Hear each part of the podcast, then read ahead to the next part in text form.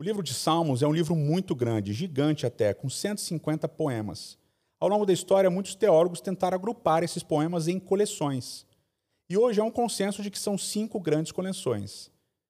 O grande problema é entender aonde essas coleções começam e terminam. A primeira coleção, talvez a mais fácil de determinar, começa no Salmo 3 e termina no Salmo 41. Essa coleção é basicamente formada por salmos de Davi e salmos de lamento individual, onde o nome sagrado para Deus, Yahweh, é usado mais de 200 vezes, e o nome de Deus, Elohim, é usado em torno de 15 vezes.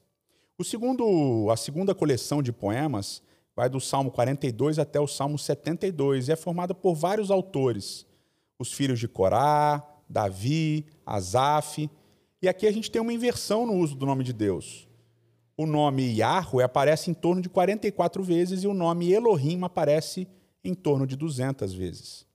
A terceira coleção, do Salmo 73 até o Salmo 89, também tem uma multiplicidade de autores.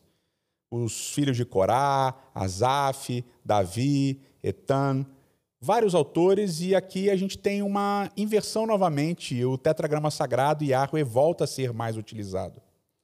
A quarta seção do Salmo é, 90 até o Salmo 120 envolve salmos que têm louvor, inclusive o louvor da lei, e salmos chamados salmos de realeza.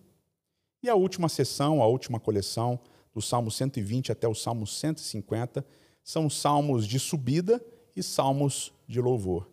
E por que, que eu trouxe todas essas informações para você? Porque é muito interessante a gente perceber a multiplicidade, a diversidade dessas coleções, tanto nos temas, quanto no uso do nome de Deus, quanto nas diversas autorias também. Para a gente perceber que a arte e a vida são plurais e representam a enormidade daquilo que nós somos, seres humanos.